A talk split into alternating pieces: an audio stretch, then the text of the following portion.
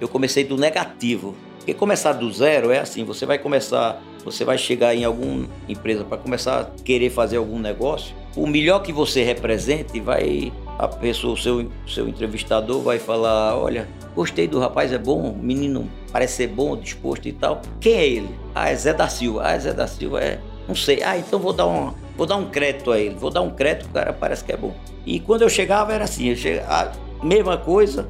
Ah, gostei do rapaz, esse, vou dar um crédito a ele. Que é, quem é ele? Como é o nome? Ih, rapaz, é Zé Pessoa de Queiroz, é daquele povo lá que quebrou, deve a todo mundo, ó, sai de perto desse povo, que esse povo é confusão. É melhor nem chegar perto e tal. Então, minha dificuldade era muito grande, porque eu não tinha acesso a nada, por conta desse peso, né? Certamente você já ouviu histórias de pessoas que herdaram legados na família, de herdeiros que receberam legados, toda uma construção de gerações. Agora, o que acontece quando, na sua vez, todo esse legado desaparece e você precisa construir tudo do zero? Pega papel e caneta que esse episódio está recheado de lições. Esse podcast é um oferecimento da BMW. Viva seus sonhos com o novo BMW X1. Visite uma concessionária autorizada BMW e conheça. Esse é o podcast Lugar de Potência. Lições de carreira e liderança com o maior headhunter do Brasil. Afinal, tem 1,94m. Vambora?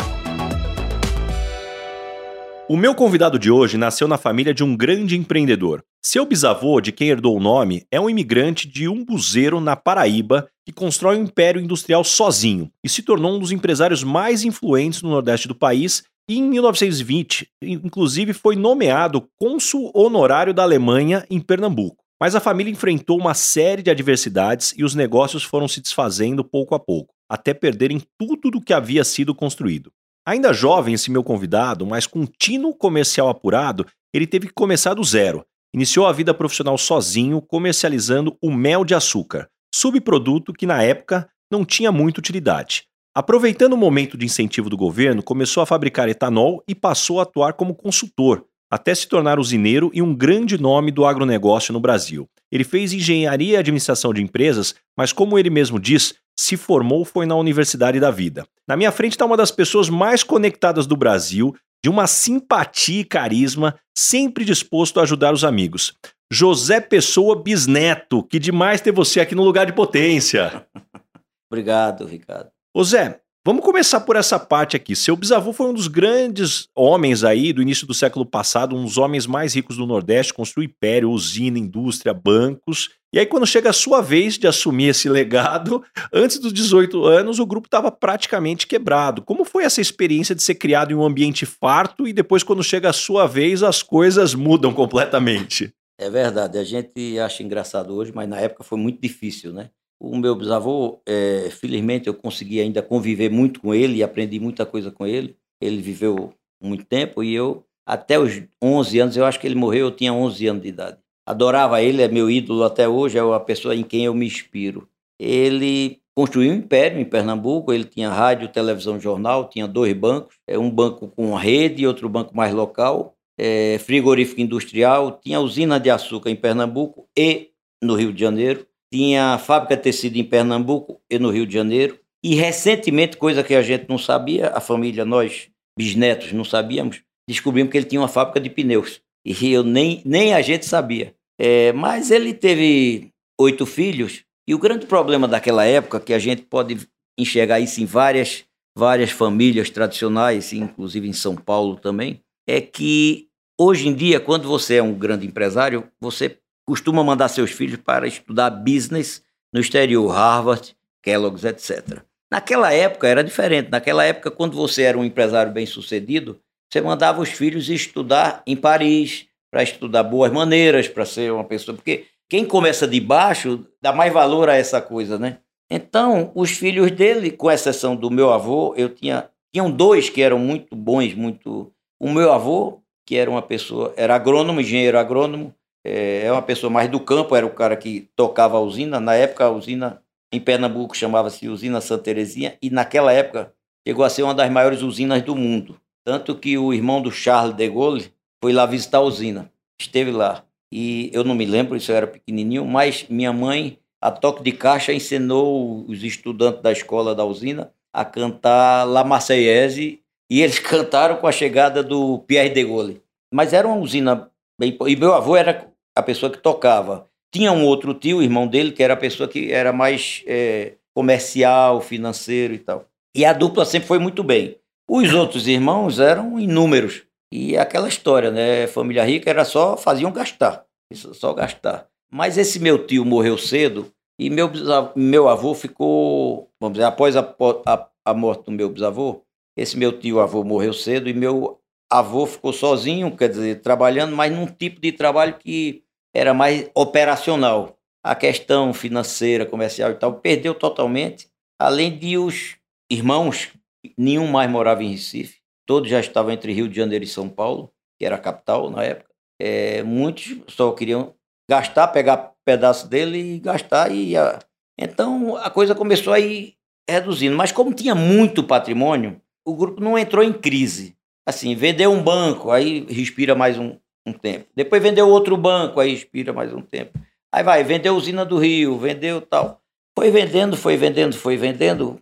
Isso tudo na minha infância, que eu não participava disso, tinha muito pouco conhecimento. Quando chegou na minha. Quando eu comecei na adolescência, mais entender mais as coisas e tal, só restavam duas empresas: a usina de açúcar de Pernambuco já não tinha mais nem usina, nem fábrica de tecido no Rio, nem fábrica de tecido em, em Pernambuco. A rede de jornal tinha sido vendida. Só tinha a usina e o frigorífico industrial, que naquela época era o único frigorífico industrial do Nordeste, que era todo industrializado como é hoje.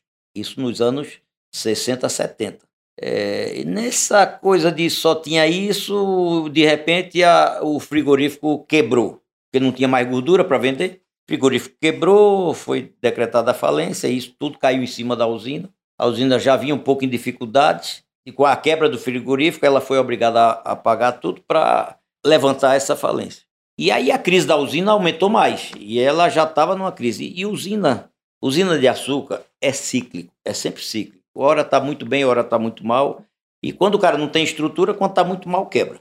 Finalmente, quando eu cheguei nos meus 18 anos, a usina quebrou totalmente. Quebrou e aí tem um problema. Como a família tinha um nome muito forte em Pernambuco, né? E principalmente por causa do, da, das telecomunicações, aí fica muito visível, né? Hum. O escândalo foi maior. Quanto maior, quanto maior o grupo, maior o escândalo, maior. É isso que eu queria te perguntar, né? Esse início de carreira, pô, você começa do zero, mas pelo menos o sobrenome te ajudou de alguma forma? É, pois é, isso aí é outro problema. E o meu nome era exatamente o nome do fundador, José Pessoa de Queiroz Bisneto. Na verdade, é, é, pelo contrário, né? Eu tenho muito orgulho desse nome, mas esse nome foi muito pesado para carregar no começo, porque principalmente tendo aquela rede de telecomunicações e tal, com um nome muito visado, muito, né? Começou a explodir as coisas, os débitos e tal, e saía sempre nos jornais, tal, quebrando, quebrando e coisa e tal. É, então, quando quebrou definitivamente, que eu tive que começar a procurar o meu caminho, eu Inicialmente eu, eu achava que ia, ia trabalhar na usina, achava que eu, eu adorava, sempre adorei a, a, o mecanismo da usina, plantar cana, moer, essa coisa toda. Sempre gostei muito. Eu, eu tive que começar a procurar outro caminho, porque eu não tinha. E aí o nome foi muito difícil, porque eu digo sempre para os amigos, eu comecei do negativo. Porque começar do zero é assim, você vai começar, você vai chegar em algum, alguma empresa para começar a querer fazer algum negócio, o melhor que você represente, vai a pessoa, o seu, seu entrevistador vai falar, olha, gostei do rapaz, é bom, menino parece ser bom, disposto e tal.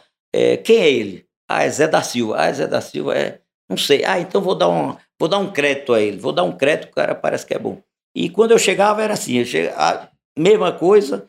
Ah, gostei do rapaz, esse, vou dar um crédito a ele. É, quem é ele? Como é o nome? Ih, rapaz, é Zé Pessoa de Queiroz, é daquele povo lá que quebrou deve a todo mundo, ó, sai de perto desse povo, que esse povo é confusão. É melhor nem chegar perto e tal. Então, a minha dificuldade era muito grande, porque eu não tinha acesso a nada por conta desse peso, né? Tanto que a minha vida começou mais, assim, mais pegou ritmo mais em Alagoas.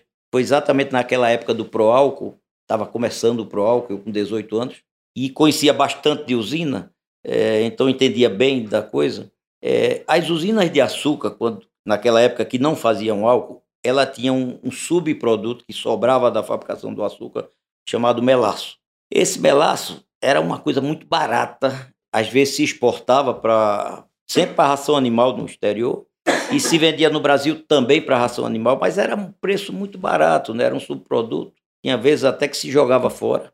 Comecei a ver, e é uma coisa, porque não, não se tinha muita experiência com álcool na época. O melaço é um, uma matéria-prima para fazer álcool, e hoje é totalmente usado para isso. Né? E aí comecei, as usinas não tinham destilaria, e as novas destilarias, por conta do proálcool, é, a grande maioria não eram as usinas que fizeram destilaria, a grande maioria eram pecuaristas que tinham muita terra, que viram a oportunidade, dinheiro barato, naquela época a inflação altíssima e o, o custo do dinheiro para o álcool, para montar a destilaria era baixíssimo, é, começaram a fazer. Então era gente que não entendia de nada. Então eu comecei, a, o, a minha vida eu comecei comprando melaço nas usinas, que não tinha o que fazer com ele, e vendendo para essas destilarias, para fazer é, matéria-prima, para fazer álcool. E com a minha meu conhecimento de usina a vida toda, desde criança que eu estava lá, é, eu comecei a orientar o pessoal, olha, vai fermentar, vai melhorar a fermentação, aumenta o BRICS, aumentar a eficiência da fermentação e tal, aumentar o rendimento. E aí ganhei um mercado enorme e comecei, é, fui crescendo, fui crescendo, fui crescendo. Chegou um, uma época que eu era o maior comerciante de melaço do Nordeste, é, comprava mel da Bahia ao Rio Grande do Norte e vendia para destilarias, inclusive para Bacardi, que fazia rum em Pernambuco, agora ela saiu de lá, e para Flashman Royal para fazer fermento, porque o mel, o melaço, né, ele é matéria-prima para várias coisas, ela é a matéria-prima para fermento, esse fermento que vocês compram em casa é, é, é feito a partir do melaço, é, rum, álcool, cachaça, tinha inclusive é, produtores de cachaça lá que a gente também vendia mel para eles. E a coisa ficou, foi ficando grande, ficando grande, até que um dia já estava com um porte grande, eu, eu financiava algumas usinas, quer dizer, eu comprava mel antecipado a eles, na entre safra, para eles conseguirem completar a entre safra deles, né, os apontamentos e tal. E eu sempre financiava muita usina. Um belo dia, uma usina me chamou lá, naquela época não, não tinha celular, não tinha internet, não tinha nada. Um cara me ligou e disse: É, é, você veio para Maceió quando? Eu disse, não, eu acho que vou semana que vem. Ele disse, passa aqui que eu preciso falar com você. Eu tinha comprado toda a safra de mel dele. Tinha um bom investimento lá. E quando eu cheguei, ele falou, é o seguinte, a gente quebrou. Não vamos mais fazer a safra, não tem condições de moer. E não vai, eu aí eu olhei vi, vi quanto eu estava perdendo. Ia perder a safra de mel todinha do cara que eu tinha pago adiantado. Eu digo, rapaz, e aí? E agora? Ele disse, agora é o seguinte, eu te chamei a isso por isso, porque só tem um jeito, é você comprar a usina. Fica com ela. Eu acabei de sair de uma quebra de uma usina, a família quebrou e tal. Isso não é possível isso. Só tem esse jeito, senão ela não vai morrer, não. A família não vai levar e tal. Resumindo, comprei minha primeira usina aos 28 anos de idade. Comprei a usina, foi um interessante que eu me lembro, eu ia para aquelas reuniões no sindicato, os caras, nessa época ainda daquele de paletó de linho e tal, e eu chegava o cara de menino, 28 anos, e eu, eu, eu via a cara de desconfiança do povo, né? A família Moreira, que era a família dona da usina não levou essa usina, esse menino vai. Esse menino não vai para canto nenhum, vai. Aí, resumindo, aí a usina foi bem, levantou, saiu da falência. Como foi contar para sua família que você estava entrando agora de novo nesse mercado? Olha, é, para lhe dizer a verdade, foi muito gratificante para mim, foi muito orgulho, porque eu tinha vindo a família quebrando na usina e tal, para mim era um orgulho muito grande, sabe? Um medo muito grande, eu entrei com o maior medo, mas ao mesmo tempo um orgulho muito grande junto à minha família. Bom, aí a gente começou a ir bem, começou a ir, o, essa usina não tinha destilaria, então todo o mel dela eu já era do meu comércio, é, até que um ano depois, eu acho que foi um, dois anos depois, aconteceu a mesma coisa com a usina de Sergipe. Era uma usina que eu fornecia o melaço e era só, e ele era uma destilaria de álcool, uma dessas novas que foram montadas lá da época do Proálcool. Aí o cara me chamou também e disse, Zé, é o seguinte, olha, é, eu tô, não tem jeito, a situação aqui está incontrolável e tal. A minha família está em cima de me provender, querem, exigem que eu venda e tal e tal. Mas só tem uma pessoa que eu vendo, que eu não aceito vender a mais ninguém, é a você. Pô, mas, mas não, eu tinha acabado de comprar outra. Não, não, eu vendo, eu dou prazo, o que você quiser, mas olha, a única pessoa que eu aceito vender, porque eu vendo feliz, vai ser como se fosse minha, porque ele gostava muito de mim, né? Ele continuou amigo meu até, até falecer, era muito amigo meu. Então você vai, vou lhe dar quatro anos para você pagar e tal, e o resultado comprei a outra usina. E aí quando eu vi já estava com duas usinas, né? Isso foi Em, a primeira usina foi no final de 87, essa de Sergipe foi em 89. E aí comecei a coisa, aí eu acho que o meu nome começou a ficar meio. O povo começou a ver comprando uma usina, outra usina.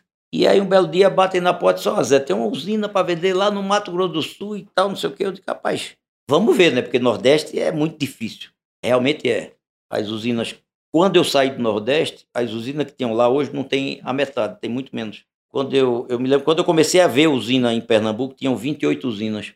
Hoje deve ter oito funcionando. Zé, esse é um ponto que eu quero agora já fazer, até puxar um ponto. A gente vê tanta usina em dificuldade e, por outro lado, outras tão bem. O que, que diferencia? É tecnologia, é gestão? Conta um pouco aqui, porque é, é incrível a gente ver histórias tão diferentes num setor ali aonde tem tanta coisa acontecendo. É, isso é uma verdade. Usina tem essa coisa que muita vez a gente vê usina quebrar e muita gente fala: ah, a usina, a usina é isso, a usina. Primeiro, porque a usina é, é, é o setor mais antigo do Brasil café e açúcar. É o setor mais antigo. Em Pernambuco tem um museu que antigamente chamava-se Museu do Açúcar, inclusive tem algumas coisas doadas pelo meu avô, bisavô, que hoje chama-se Museu do Homem do Nordeste. E lá você chega a ver documentos de Pernambuco exportando açúcar datados de 1536, ou seja, 36 anos depois que os portugueses chegaram, já tinha engenho, engenho Banguê. Quer dizer, já estavam fazendo pão de açúcar. É uma coisa muito antiga. E como uma das atividades mais antigas do Brasil, você vai ter muita coisa de quebras e, e ressurreição e novas empresas e tal. Mas na verdade é o seguinte: o setor tem vários fatores. Um deles é o familiar. O cara vai muito bem, toca bem, ele morreu, como aconteceu com meu bisavô. Os filhos não, não dão conta. Né? Então tem alguns fatores nessa linha. Tem outro fator que é muito, digamos assim, que eu acho que é o mais, o, o mais rotineiro, que acontece mais, é a questão da tecnologia. Por exemplo, quando, em 1900, 1536, como eu digo, quando tinha os primeiros engenhos Banguê lá em Pernambuco, o engenho era movido a escravo. Os escravos moviam. Depois veio tal, foi diminuindo essa coisa de escravo, foram apertando, apertando, começaram a ser movidos por bois. Os bois que rodavam lá o engenho. E aí foi. Depois era bois, tinha mais os escravos fazendo outras coisas e tal, veio, acabou a escravidão e tal. Aí começou, aí começou a aparecer as máquinas a vapor. Máquinas a vapor, que é o mesmo, mesmo processo da locomotiva a vapor. Queimava-se é, bagaço de cana e lenha, porque o bagaço não era suficiente, e gerava vapor na caldeira e movia essa a máquina a vapor, puxava o engenho. Quer dizer, saiu de escravo para boi para máquina a vapor. E foi. É, depois veio a turbina a vapor. Turbina a vapor já foi meio mais recente, turbina a vapor começou a aparecer nas usinas nos anos 70, agora recente. É, saíram as máquinas a vapor, vieram as turbinas a vapor com muito mais potência e muito mais economia de vapor. E aí depois veio o álcool. Aí você fazia açúcar, passou a fazer álcool. Depois veio a cogeração de energia, que é hoje. Então, e tem mais coisa vindo. Então, o que eu digo é o seguinte: tem muita gente que ficou para trás na tecnologia. Por exemplo, o cara que usava boi e escravo, quando vieram as máquinas a vapor e como quando as, os, os engenhos começaram a operar com máquinas a vapor e proibir a escravidão, esses caras quebraram. Eles não estavam prontos para não, não, usar isso. Eles, eles quebraram. Então lá atrás já quebrava. Os caras que tinham máquina a vapor, mas não mudaram para turbina a vapor.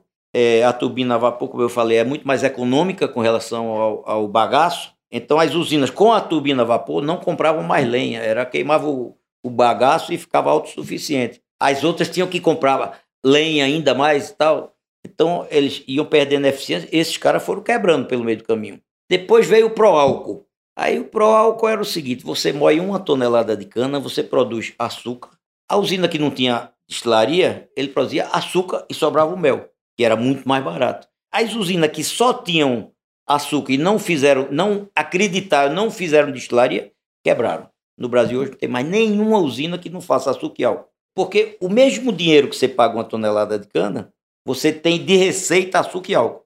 O outro, com o mesmo dinheiro, só faz açúcar. Então, esse cara não tem como concorrer. Hoje, nós já estamos numa, numa terceira geração. Você moe uma tonelada de cana, você produz açúcar, você produz álcool e você vende energia. O cara que não estiver cogerando no futuro também vai morrer. Vai morrer no meio do caminho. Ainda não chegou na fase de, de morrer mesmo, mas está indo. Está indo. Então você tem três receitas para uma mesma matéria-prima. E você tem que pagar, comprar essa matéria-prima e o outro lá também tem. Quer dizer, tem três receitas para pagar e o outro só tem duas. Tá vindo também que já vem por aí o álcool de terceira geração, que você faz a partir do bagaço, você extrai o álcool e o que sobrar você queima. Aí então você vai ter açúcar, álcool de primeira geração de energia e álcool de terceira geração. Para você que é meu ouvinte aqui, não perca o meu livro Lugar de Potência, uma compilação de lições de carreira e liderança de mais de 10 mil entrevistas, cafés e reuniões durante toda essa minha carreira de 15 anos como Headhunter. Você encontra o link para o meu livro na descrição do episódio e no link da minha bio, no arroba Rick Bazaga. Ô Zé, falando sobre o álcool, eu sempre escutei sobre essa disputa do Brasil e Estados Unidos, né? O etanol de milho versus o nosso etanol aqui de cana. Como é que você vê esse posicionamento? Se a gente olha, talvez, vai, 30 anos, o etanol de milho, se eu estou certo aqui na cronologia, ele era muito menor do que o que existia aqui no Brasil, pro álcool, e hoje, a hora que olha nos Estados Unidos ali, poxa, tem um movimento muito forte. Agora, quando eu converso com pessoas técnicas, eles me dizem que no Brasil o nosso é melhor. Me conta aqui, me, de, me ajuda a decupar aqui, entender melhor essa dinâmica. Olha, assim, ele é melhor num ponto só, ele é mais ecológico. Ele não queima combustível fóssil. O álcool nosso, como eu falei, ele, o bagaço que gera a energia toda dele até vende o excedente. O álcool de milho não, o álcool de milho precisa de combustível fóssil para gerar energia. Há 30 anos atrás, o álcool de milho era incipiente, praticamente não existia. Eu participei muito naqueles anos, nos anos 90, é, do setor, a gente brigava muito para tentar convencer os Estados Unidos a entrar no álcool. Brigamos muito, fomos lá várias vezes, recebemos gente aqui. E eles começaram a usar, começaram a usar não no carro álcool, mas como aditivo da gasolina. Porque na verdade o que muita gente não sabe é que bota-se álcool na gasolina não é só para comprar o álcool do usineiro, não é só para ajudar, não, não. A gasolina tradicional no mundo todo sempre teve um negócio chamado chumbo, chumbo tetraetila e é altamente cancerígeno. É, você vê no, quando você viaja, você vê nesses postos no exterior, você vê unleaded, é sem chumbo. E o chumbo foi provado é, muitas vezes que ele é cancerígeno e ele é, é principalmente no pulmão. Porque você respira aquilo e aquilo forma um, meio que uma, uma tela de, de, de, chumbo no seu pulmão e vai, vai, vai tapando, é uma coisa realmente muito ruim. Quando você põe o álcool, você substitui o chumbo. Então, a, a, gasolina brasileira foi a primeira gasolina do mundo a eliminar o chumbo. Os Estados Unidos eliminou a partir do álcool. Isso é uma coisa muito importante. E a gente ficava, sempre trabalhou muito é, no sentido de fomentar o álcool nos Estados Unidos. Tivemos várias reuniões com muita gente lá e tal. E os Estados Unidos começou a usar, começou a usar, e eles começaram a fazer, como eles não tinham álcool, começaram a fazer de milho, como eles não tinham cana, aliás. Começaram a fazer de milho, porque os Estados Unidos, só dois estados têm cana de açúcar, né? A Louisiana e, e, a, e, a, e a Flórida. Então começaram a fazer de milho. Na época, eu não acreditava. Eu, é uma coisa que eu reconheço que eu não acreditava pelo seguinte. Naquela época, você produzia 1,2 unidade de energia e consumia uma unidade de energia. Ou seja, você tinha que queimar combustível fóssil, petróleo, para gerar energia, para rodar a fábrica. Então, era, era uma coisa que eu, eu achava inviável. Mas é como a gente diz, né? O americano tem essa coisa, é isso eu uso muito para o pessoal com São Paulo. Quando você está lá, porque eu tenho um empreendimento fora, Mato Grosso Sul, Sergipe, lá no Nordeste, eu dizia, olha, o paulista ele é muito, é como um americano, ele, ele vai desenvolver alguma coisa melhor. As, a produção de açúcar do Brasil era, era em Pernambuco. Olha, olha o que é São Paulo hoje. São Paulo produz mais é, açúcar e mais álcool, São Paulo, estado, do que o Nordeste inteiro junto. Então, a mesma coisa, o americano, eu sabia que ele ia desenvolver, então de 1.2 chegou até 8 para 1, quer dizer, começou a, aí começou a ser viável. E aí depois eles conseguiram um negócio que ficou mais interessante ainda, por isso que o álcool hoje de milho é mais rentável do que o álcool de cana, apesar de pagar energia. O subproduto do álcool de milho é um negócio chamado DDG, a proteína do milho que sai. Você faz o álcool e sopra o DDG. O DDG hoje fatura mais do que o próprio álcool numa destilaria de. No conjunto de faturamento de uma destilaria de álcool de milho, o DDG hoje é até mais importante. E outra coisa, não tem para quem quer. Vende tudo, porque a proteína do milho é uma proteína mais barata do que, por exemplo, a soja, que eles compram para os animais, farelo de soja e tal. O DDG é até mais barato, apesar de faturar mais do que o álcool. Então, as destilarias de álcool de milho se viabilizaram tremendamente. No Brasil está crescendo cada vez mais, está crescendo muita produção de álcool de milho no Brasil e vai crescer. Além de que ele moe 12 meses por ano. E a cana você só moe na safra. É, você pode estocar o milho, a cana você não pode estocar. Então tem uma série de vantagens, apesar de que a grande vantagem da cana ainda é ecológica, que ela não, não polui nada, pelo contrário, ela até gera gênero, ela, ela, ela captura carbono com, a, com o crescimento da cana, né? E a cana recupera mais do que o milho, sabia, né? E Zé, nessa construção aí do, do grupo, aí você foi comentando de comprar usinas, que tipo de estudo você fazia? Ou, ou, ou, esse início aí era no feeling realmente ali? Como é que foi? É, na verdade, no início era no feeling. No feeling, eu fui no Mato Grosso. Ah, é, é muito fácil a decisão de vir para cá, né? Porque você vai para Pernambuco, onde eu estava lá, Sergipe, Sergipe ainda é uma unidade boa que eu tenho que ter até hoje, porque ela é absolutamente plana, igual aqui mas a lagoa já era acidentado. Então, quando você chega no Mato Grosso do Sul e vê aquele chapadão e uma terra muito melhor do que no Nordeste, tem nem o que eu, eu, o olho brilhava assim, brilhava, eu ficava louco, apaixonado, tanto que logo em seguida eu vendi a usina de Alagoas, que realmente eu, para você ter uma ideia, eu, eu comprei isso, eu, como eu te falei, a de Sergipe foi em 89, em 91 eu comprei em março uma usina no Mato Grosso do Sul, em julho eu comprei outra usina no Mato Grosso do Sul estava tão entusiasmado, com, acostumado com aquelas ladeiras lá do Nordeste, terra mais, mais fraca, além da temperatura. A safra do Nordeste é no final do ano, é outubro, novembro, dezembro, janeiro. Então é muito quente e a cana é um vegetal. Não pode esquecer disso. Você cortou a cana, ela começa a estragar, né? Se você não moe essa cana com 24 horas, ela vai perdendo, vai perdendo. Você moer com 48 ainda vai. 72 ela é inviável, não dá mais para moer. Agora você imagina isso no sol. Você pega, por exemplo, é um vegetal, você pega uma folha de alface e põe no sol é, meio dia ali, e a cana você cortava ficava lá no chão. Aí você vai ver como ela vai. Essa, essa foi a primeira alegria que eu tive quando vim para cá. A safra aqui é de maio a novembro, então eu pegava todo aquele invernão.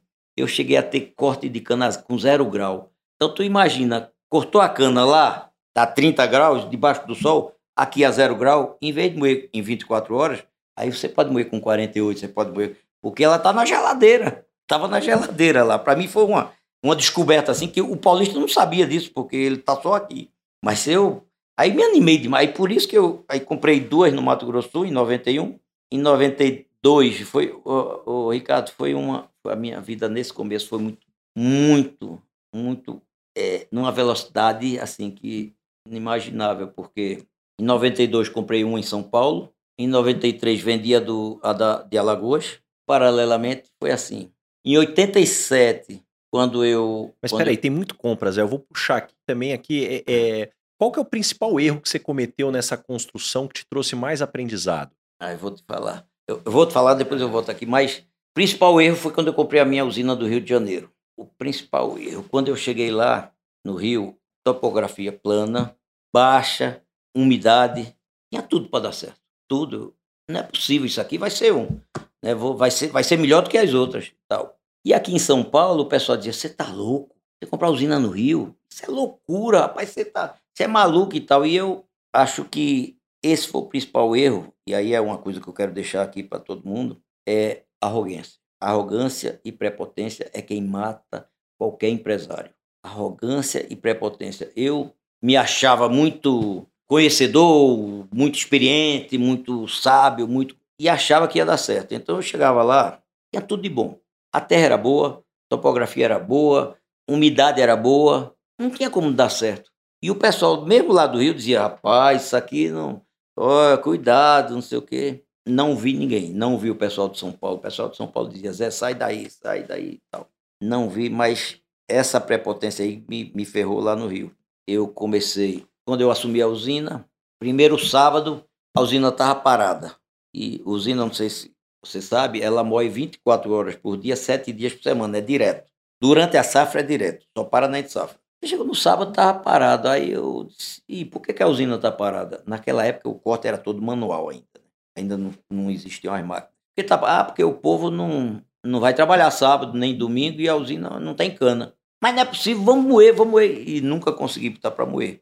Aí, para melhorar ainda, Campos é aquela região dos royalties do petróleo e os prefeitos, para ganhar dinheiro, porque desviar dinheiro de uma prefeitura, a forma mais fácil, porque se você compra um copo, o copo custa um real, aí ele vai botar uns 50 para ela ganhar 50 e tal. Ou qualquer coisa que comprar, você pode desviar pouco, né? Mas o, o, a forma que as prefeituras lá da região acharam para desviar dinheiro da prefeitura era show. Então, todo sábado tinha show de uma dessas bandas aí de carnaval, de, de axé, de não sei o quê. Todo sábado tinha show, porque um show pode custar 100 mil, pode custar um milhão e meio. E aí é a forma que os prefeitos tinham mais de, de, de desviar dinheiro, né? Então, sexta, sábado, show. Aí sábado os caras tudo de ressaca, já ninguém trabalhava, domingo todo mundo de ressaca, ninguém trabalhava e tal e a usina parava no sábado, só ia moer na segunda tarde. É, isso, eu não, isso eu não tinha previsto. E aí depois veio mais uma série de outros fatores que da região mesmo, que era complicada. Realmente foi um grande arrependimento que eu tive. É, perdi muito dinheiro nessa usina. E só para dar um, um detalhe aqui com relação ao Rio de Janeiro, quando eu comprei essa usina, o Rio de Janeiro tinha nove usinas moendo. Eu comprei em 2002. Quando eu vendi, eu vendi em 2012, o Rio de Janeiro tinha duas ou três usinas moendo só. Hoje deve estar com uma ou duas. É, então, quer dizer, porque agora, voltando mais um pouco do Rio de Janeiro, é, quando o Brasil moía 100 milhões de toneladas, o Rio de Janeiro moía 10 milhões de toneladas. 10% do Brasil. Hoje o Brasil moe 600 milhões de toneladas. O Rio de Janeiro acho que não chega a um milhão. Ficou totalmente né, é como eu digo a você, São, cresce em São Paulo, lá só anda para trás. Zé, já que a gente falou de pessoas, qual que foi tua estratégia e teus aprendizados para montar um time para te acompanhar nessa empreitada? É interessante. O... Na primeira usina, a gente vai formando, porque a gente que está e tal. Depois, quando chega a segunda, é, a gente tem uma organizada, promoveu algumas pessoas e tal. Depois a gente começou a ter, vamos dizer, com mais usinas, já era quatro, depois cinco, depois seis. É, a gente, eu eu sempre gostei de aproveitar muito a prata da casa. Para mim sempre foi. Eu pegava, por exemplo, um, gerente agrícola, muitos se tornaram superintendente da unidade. E assim vai, né? E aí vem mais a turma mais nova virando gerente, e assim vai, e assim vai. Por exemplo, eu comprava uma usina nova, eu tinha um gerente dessa que ia ser o superintendente lá, e já puxava. O cara já tinha cultura, quer dizer, isso é importante, qualquer grupo, qualquer empresa, é importante que exista uma cultura. A cultura muitas vezes ela não é escrita, mas é totalmente disseminada. A reação das pessoas, por exemplo, um, um gerente meu, se você for dar algum problema para ele resolver, eu já imagino qual é o caminho que ele vai trilhar. Pode até não ser o mesmo, mas porque é cultural, é na cultura, né? Então, essa cultura que me ajudou muito a, a criar mais mão de obra. Esse podcast tem um oferecimento de Michael Page, líder em recrutamento e seleção de executivos no Brasil e América Latina. E aí, falando de momentos difíceis, né, você passou por uma fase bastante difícil no grupo ali. Qual que foi o maior aprendizado ali no, no momento de dificuldade realmente do, do grupo? Olha, é, isso foi em 2006, aliás, em 2005 eu tive um AVC. Foi um AVC, foi uma, um AVC forte, foi, eu fiquei dois dias em coma e tal. E graças a Deus saí sem nenhuma sequela. Mexe com a cabeça. A verdade é. Ninguém que viu a morte muito perto, não tem ninguém que não mexa com a cabeça. Então realmente me afetou um pouco. Eu fiquei. Isso foi em 2005. Em 2006 eu me separei. Foi uma separação litigiosa, com muita briga, muita coisa. É, então eu. E aí, 2007, começou aquele boom. É, entre 6 e 7 começou aquele boom do álcool no Brasil. Lula presidente, um monte de multinacional entrando, entrou a Dreyfus, entrou a, a Bung, entrou a British Petróleo, e veio as multinacionais todas entrando aqui, é, e aí veio aquele boom, e você comecei a ver o seguinte, ou você acompanha, ou você cresce também, ou você vai ficar para trás. E aí eu fui obrigado a investir num momento de muito, muito difícil de, de caixa para mim na época, né? Porque era para não ficar para trás, você não pode ficar. Fazer cogeração é um investimento alto, é, naquela linha do que eu falei, fazer cogeração para não ficar para trás. É, e aí, em 2008, veio aquela crise do subprime. Alguns financiamentos que eu tinha começado a fazer essa, é, for, for, foram suspensos. E aí você está devendo, mas não tem o resultado daquele financiamento, porque você não terminou. É, então foi uma fase difícil. 2008 foi uma fase muito difícil, inclusive muitas usinas quebraram também, até que eu tinha, em 2008 eu tinha essa crise, do, crise dos bancos, uma briga judicial com a minha mulher muito pesada, me provocou muita perda, perdi muita coisa e terminou que em 2009 eu entrei em recuperação judicial, é, era, era a forma de eu conseguir me sobreviver. E aí, entre 2009, porque no finalzinho de 2009, foi 2010 praticamente, entre 2010 e 2014 foi uma época muito difícil para mim, muito difícil.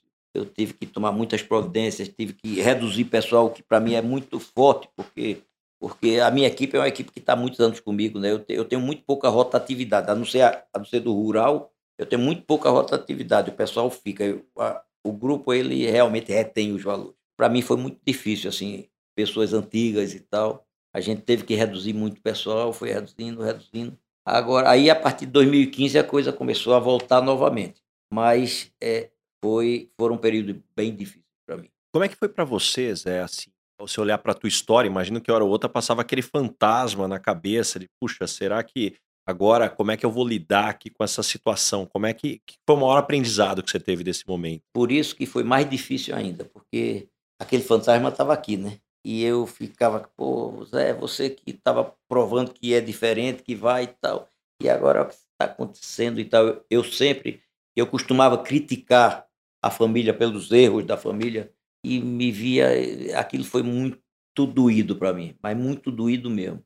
É, era um fantasma que me assombrava muito. Você imagina você passar, fazer, acontecer a mesma coisa da família, você que era um diferente, como é que é? Foi muito difícil, mas felizmente a gente, uma coisa que eu tenho é persistência, né? Eu tenho uma, uma resiliência, isso é, um, isso é uma característica minha, uma resiliência muito, é, muito intensa. E a gente foi, reinventou novos, novas atividades também, porque a cana-de-açúcar também passou uma crise grande nesse período aí. Do final do governo Lula até o governo Dilma, fecharam no Brasil 100 usinas. O Brasil tinha 450. Fecharam 100 no Brasil. É, foi aquela política energética da Dilma de, de baixar preço do petróleo. Ela, a Dilma quebrou toda a matriz energética brasileira. Quebrou a Petrobras, quebrou as usinas de álcool, quebrou a Eletrobras e quebrou as distribuidoras de energia é, logo depois do governo Dilma, não sei se você acompanhou, várias distribuidoras de energia pediram recuperação judicial. Quer dizer, foi um, momento, além de tudo isso que eu via passando, foi um momento terrível para a gente. O preço é, abaixo do custo, e aí foi, foi essa coisa, essa, esse período difícil, é, junta tudo isso, né? E aí, Zé, falando um pouco de lições de vida, você é um cara de sete vidas. Você falou aqui do AVC, você ficou em coma, Pô, lá na, na, tua casa você me mostrou o sapato que você tava quando você caiu de avião num rio, teve que abrir vidro lá do avião afundado para sair. Mas minha pergunta é sobre essa lição de vida. É, qual é a tua relação com vida e espiritualidade? Pois é, né? É engraçado isso, porque você veja, quando o avião caiu comigo, é, isso foi em 91, eu ia para a usina de Sergipe, que eu tinha comprado recém. E quando, quando a gente viu a pane do avião, todo mundo achava que ia morrer, né? Vai, vai morrer e tal. E é engraçado, vinha uma. Sabe aquela vozinha que você ouve às vezes, assim, no seu ouvido? Dizendo assim: Ó, oh, Zé, fica tranquilo que hoje não é seu dia, você não vai, você não vai. E eu ficava brigando com aquela vozinha: pô, como é que não é o meu dia? Lembrava muito meu bisavô e tudo. E realmente conseguimos escapar, né? O AVC eu também não, não aceitava. Eu já estava com o AVC, fui atendido no Einstein, o pessoal me botou na ressonância e eu estava agitado. O cara, oh, você tem que parar porque não sei. E quando saiu dali, eu, eu não aceitava o AVC e eu sei quando depois não me lembro mais nada. Aí entrou o coma e tal, e eu não lembro mais de nada. Mas eu só me lembro que quando eu voltei a voltei a, a novamente, eu, a minha eu fiquei o tempo todo tentando fugir do hospital. Eu ficava primeira vez, logo que eu acordei, eu arranquei aquelas coisas, aí puxei o tubo, porque o tubo, é, eu não sabia, o tubo, quando ele bota, tem um balãozinho que ele dá uma pressãozinha assim, para ele prender aqui embaixo. Só que eu puxei assim, arranhou a garganta todo dia, passei mais de um mês com o problema da garganta.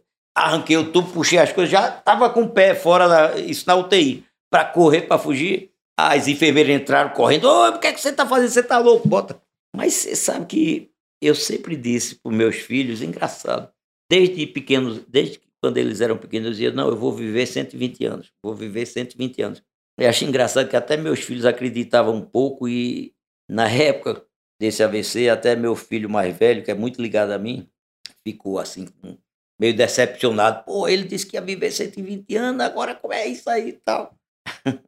E aí, Zé, é, falando, né, como é que você transmite seus valores, lições, crença para filho e netos aí para a gente entender? Olha, eu acho que. Como a... ensinar a próxima geração? É, eu acho que o, a melhor forma de você transmitir é através do exemplo. Não adianta você educar e fazer o contrário. Então, e eu acho que transmitir bem, por um lado, eu me incomodo em ter transmitido, que é o seguinte: eu sempre trabalhei muito, sempre, sempre saí muito cedo e voltei muito tarde. É, sempre trabalhei até tarde da noite e tal. E meus filhos se queixavam muito de falta de atenção, que eu tinha que dar mais atenção a eles. Eu vim dar mais atenção mais depois de mais velho e tal. E o que eu estou vendo hoje que eu consegui transmitir é que hoje eu tenho carência dos filhos, é o contrário. E hoje eu fico querendo chamar ele, vamos chamar para jantar, para isso, para um programa e tal. E todos ah, eu não posso, eu tenho um compromisso, ah, eu tenho uma reunião, não sei o quê. Ah, eu, realmente eu, eu vejo que transmiti, mas eu não queria isso. Eu queria que eles dessem mais atenção a mim. Então hoje está ao contrário, eu estou sentindo falta disso. Apesar deles, a, a relação da gente é ótima, eles, quando podem, sempre vão e tal. Agora mesmo nós vamos viajar todos juntos, agora em julho, todos os filhos. Mas realmente eles são muito ocupados, eles trabalham muito. O valor do trabalho passou é, forte para eles. Passou. É impressionante isso. Aí me, me deixa feliz por um lado, né? E Zé, hoje eu vejo, poxa, tua habilidade de criar conexões com pessoas dos mais diversos níveis, das tribos mais diferentes, é notório. Isso tudo é de maneira natural, é organizado. Como que você gerencia aí, pô, nos grupos de WhatsApp que a gente tá junto, pô, você tá sempre presente, querendo ajudar quando algum amigo precisa. Como, como que você faz? Olha, é, eu acho que isso é uma coisa muito, uma característica que eu herdei muito do meu bisavô. Ele era assim, ele ajudava muita gente. Eu sinto prazer, me dá prazer quando eu ajudo alguém. Sabe, eu acho engraçado que você ajuda alguém, a outra pessoa fica feliz mas eu fico mais feliz ainda do que ela. É impressionante, isso me satisfaz, me dá uma, uma gratificação enorme. Eu não sei se. Acho que tem muito a ver com ele, porque as histórias que eu vejo dele de pessoas da época é que ele era muito assim, ele fazia questão de ajudar e tal. E eu tenho algumas coisas assim, por exemplo, o começo da vida eu sempre fui uma pessoa muito tímida. Engraçado que eu aprendi a perder essa timidez, aliás, fui obrigado a perder essa timidez quando a família quebrou. E aí, como eu falei, eu tive que começar a ser comerciante. E comerciante não pode ser tímido. Comerciante tem que, tem que ser totalmente é, conectado e, né? Então, eu tenho um pouco disso de ter perdido a timidez, de ser comerciante, então é mais, é, mais conectado. O prazer de, de ajudar as pessoas, eu acho que tem do meu bisavô, isso da minha mãe também. Minha avó era uma pessoa que ah, gostava demais de ajudar as pessoas. Na verdade, eu faço porque me gratifica mesmo. É, é aquela história, é até assim, às vezes é até um egoísmo, porque eu quero ajudar. Sabe? É, é até um egoísmo, porque, por exemplo, às vezes um amigo diz: Olha, eu estou precisando disso aqui assim, aí três querem ajudar. E eu fico, eu quero, não, eu quero que seja eu. Sabe? É, é até egoísmo meu, porque eu quero ser o cara que ajuda, porque me gratifica. Zé, você acredita em intuição na tomada Acredito de decisão? muito, muito, muito, muito. Várias usinas que eu comprei, comprei na intuição. Como que você faz para deixar essa só, intuição apurada? Só o Rio de Janeiro que foi. Rio de Janeiro foi um Essa deu uma falhada aí na intuição. Falhou muito. Mas você, em que momento que você sai do automático para escutar você com você mesmo? Ah, hoje, além da intuição, eu hoje olho muito mais tecnicamente um novo negócio do que, do que só pela intuição. Antigamente, o cara que veio do Nordeste tinha duas usininhas pequenas lá, Sergipe e Alagoas. Comprar duas usinas no Mato Grosso do Sul no mesmo ano é intuição pura, né? Intuição pura e comprar e pagar, né? Conseguir pagar, teve prazo e tal, mas pagar. Total intuição, mas também é o seguinte, você chega no Mato Grosso do Sul, aquele chapadão e tal, olha o que você tem no Nordeste, cara, isso aí você... Zé, que momento que você desacelera, que você fala com você mesmo? Na verdade, Ricardo, até hoje eu não desacelerei não, não consegui desacelerar, porque eu não sei, eu tô sempre, eu sou, eu sou muito impulsivo assim, sabe? A única coisa que eu procuro hoje ser mais técnico, não deixar só a impulsividade. Vou com a impulsividade, mas analiso tecnicamente a ponto de desistir, se for o caso. Muito bom, adorei, adorei, adorei.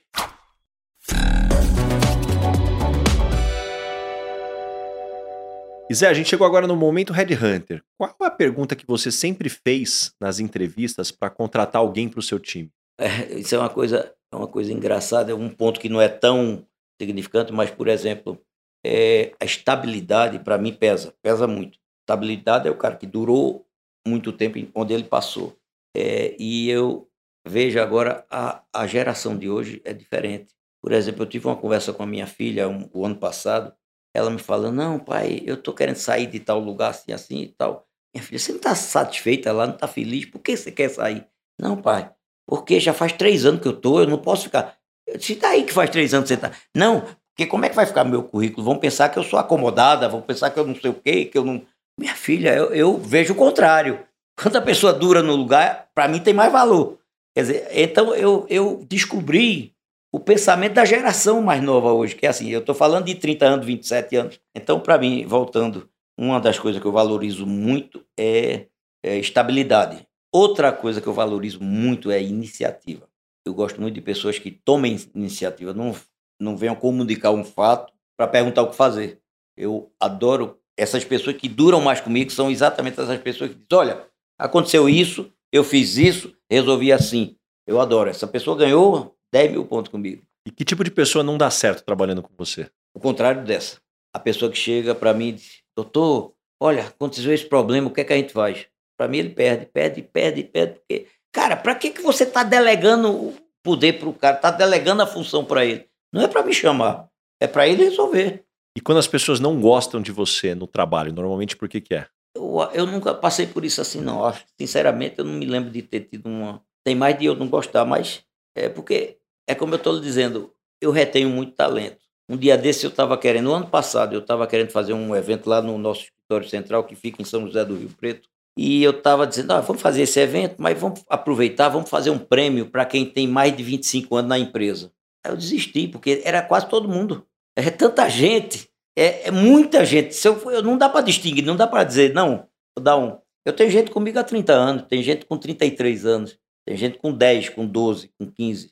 Né? Então, é, acredito que todos gostam de. Eu já, eu já perdi gente, por exemplo, não porque desgosta de mim, mas porque desgosta de um outro colega. E eu tinha que decidir é, qual seria, né? O que, que você gostaria de perguntar para o Baza aqui, Red Hunter?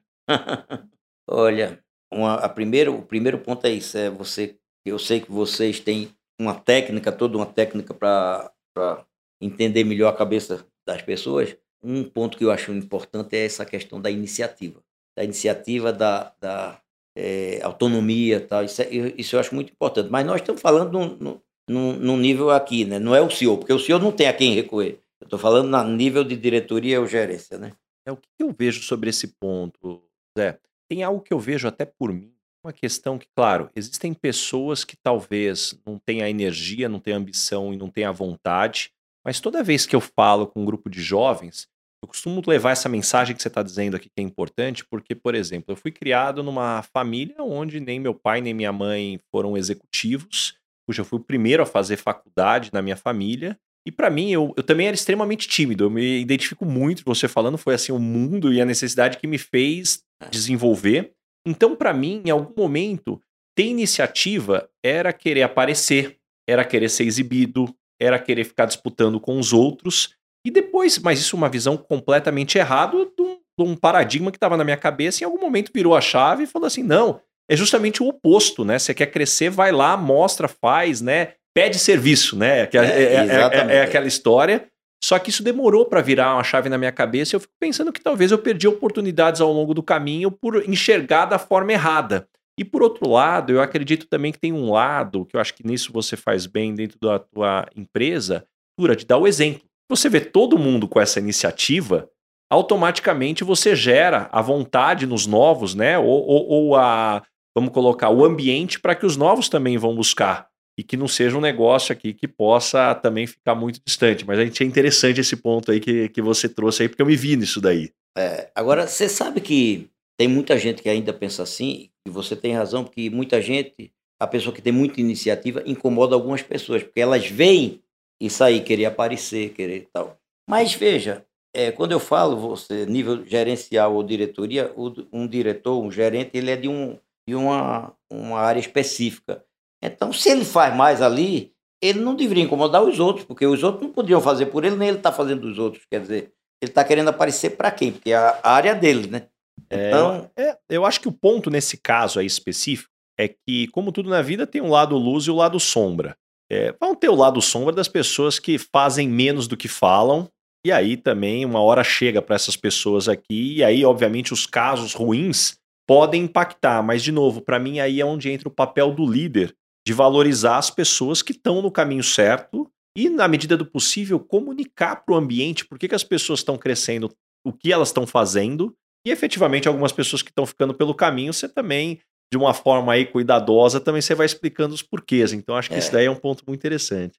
E Zé, chegamos agora no momento Dona Ângela aqui com um pouco mais de humor. Complete a frase. Eu sou esquisito por quê? Ah, eu sou esquisito porque eu só penso em trabalho. Eu sou muito. Às vezes não tenho. E qual foi o maior perrengue ou situação engraçada que você já passou aí nesse mundo dos negócios? Ah, o maior, o maior perrengue que eu passei. Perrengue não, não é perrengue. É maior, a maior situação mais engraçada que eu passei foi é, eu tinha acabado de comprar uma usina aqui em São Paulo, em Valparaíba, em Bento de Abreu, e eu era a primeira vez que eu ia lá. Aí eu cheguei com o carro, parei na portaria, aí o, o, o vigilante chegou, o segurança chegou, pois não, quer falar com quem? Aí eu fiquei pensando o que é que eu ia dizer com quem que eu quero falar, né? Aí, você, aí eu olhei para ele e disse, eu sou José Pessoa. E o cara não viu eu sou José, viu só o José Pessoa. Ele disse, José Pessoa não está aqui não. não tá... Aí eu disse, não, sou eu, sou eu. Aí o cara olhou, você. Ah, o senhor é meu patrão? Ah, o senhor é meu patrão? Aí, e sabe? aí foi abrir correndo.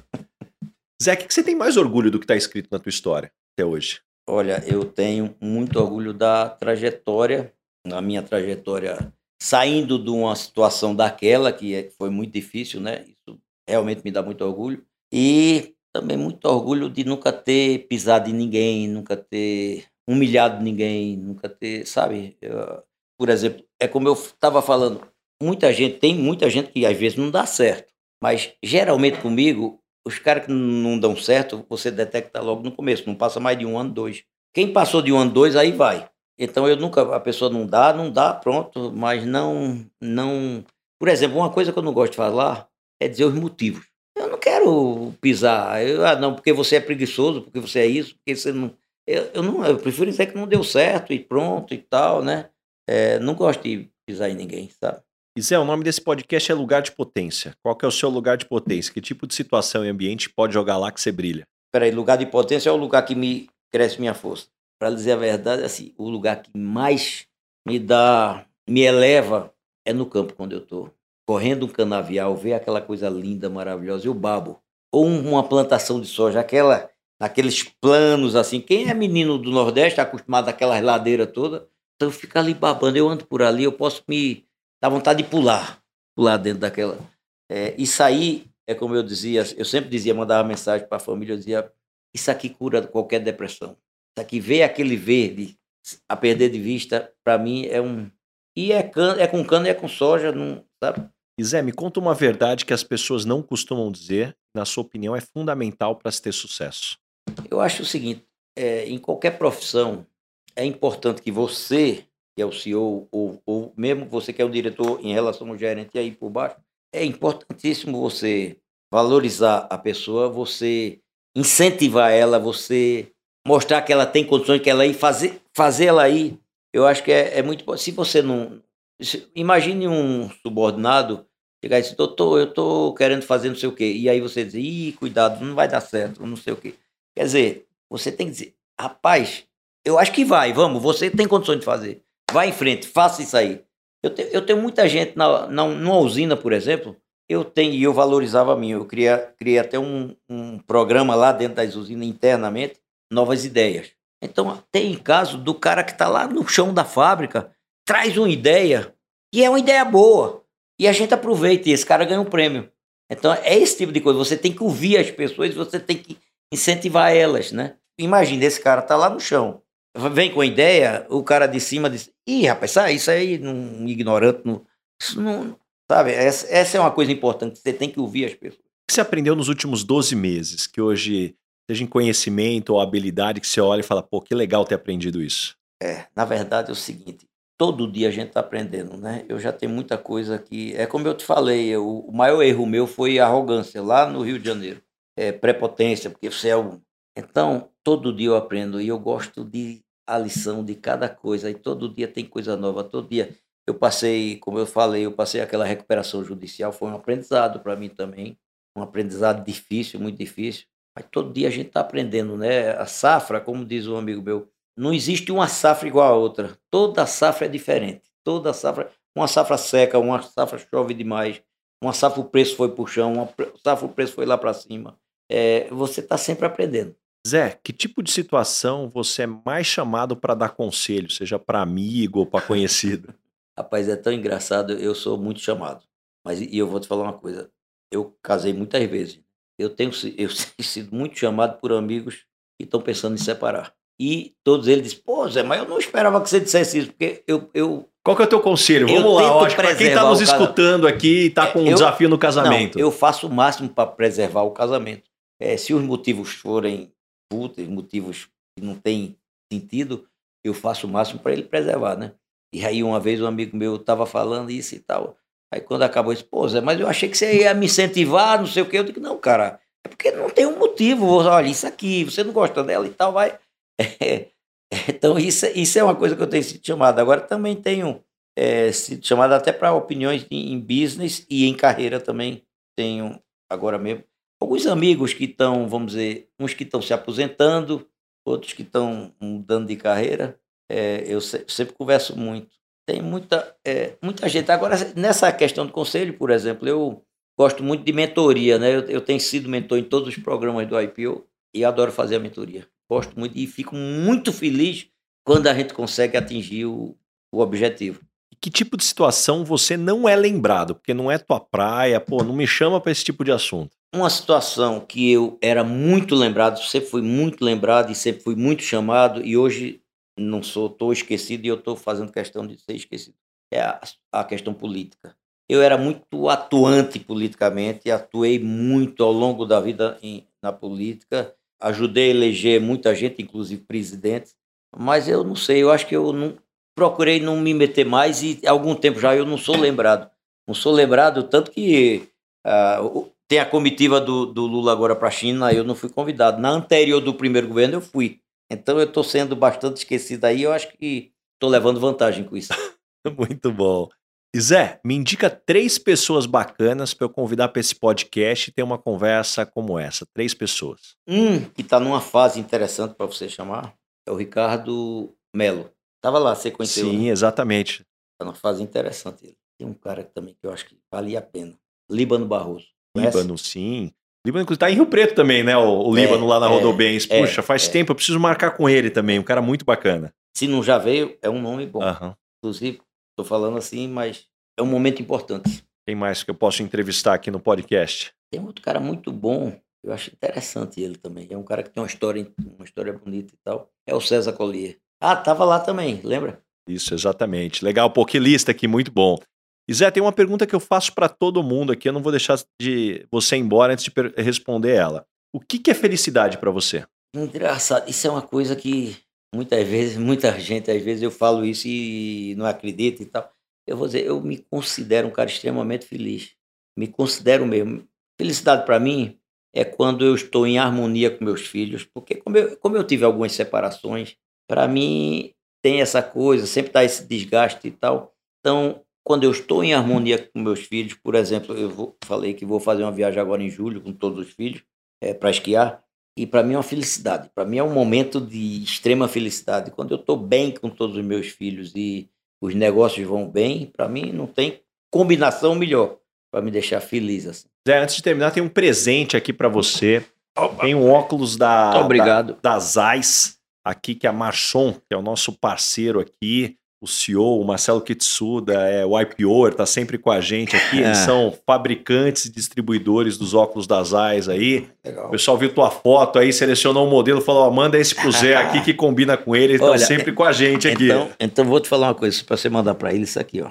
Essa tá engraçado, mas vê se não parece. Olha só uma foto do Zé pequeno aqui com óculos praticamente igual. Olha isso. Acertaram mesmo. Ó, dessa vez aí, ó, essa não foi combinada aí. Muito bom. E Zé, para a gente fechar aqui, como é que as pessoas te encontram? Que projetos que vem pela frente aí para quem gostou aí do, de tudo que você falou? É como projeto pela frente, assim, a gente está abrindo muita frente nova de soja. Porque cana é uma coisa que a gente já tá e tal. Aí eu até reduzi muito cana e estou aumentando mais soja, sempre mais. É, porque soja é uma cultura muito mais fácil, né? Cana não é só a cultura da cana. Além da cana, você tem que ter a indústria. E a, a cana não pode ser em qualquer lugar, tem que ser um lugar que tenha a indústria. A soja pode ser em qualquer lugar. Eu tô, no momento, estou investindo bastante em soja. Em novas regiões, estou no Piauí, estou na Bahia, quer dizer, de regiões novas, né? Estou investindo muito nisso. Muito bom. Zé, quero te agradecer aqui mais uma vez, por abrir tua agenda aqui, pô, que é super disputado, um cara que trabalha tanto aí, obrigado mesmo. Tenho certeza que todo mundo que nos escutou até aqui saiu com páginas e páginas de anotações, de lições aí. Muito obrigado mesmo. Ah, obrigado a você. Para mim foi um prazer, foi muito gostoso esse papo. Muito bom. Valeu, obrigado. Esse foi mais um episódio do Lugar de Potência com Ricardo Basagra. Não esqueça de assinar o podcast e também indicar, compartilha com todos os seus amigos. E principalmente, se você está escutando através da Apple, deixa sua avaliação lá que eu vou ficar muito grato com vocês. Arroba Rick Basaglia, espero a sua mensagem, qual foi o insight que você teve com esse episódio. Um abraço e até a próxima. Uma produção, voz e conteúdo.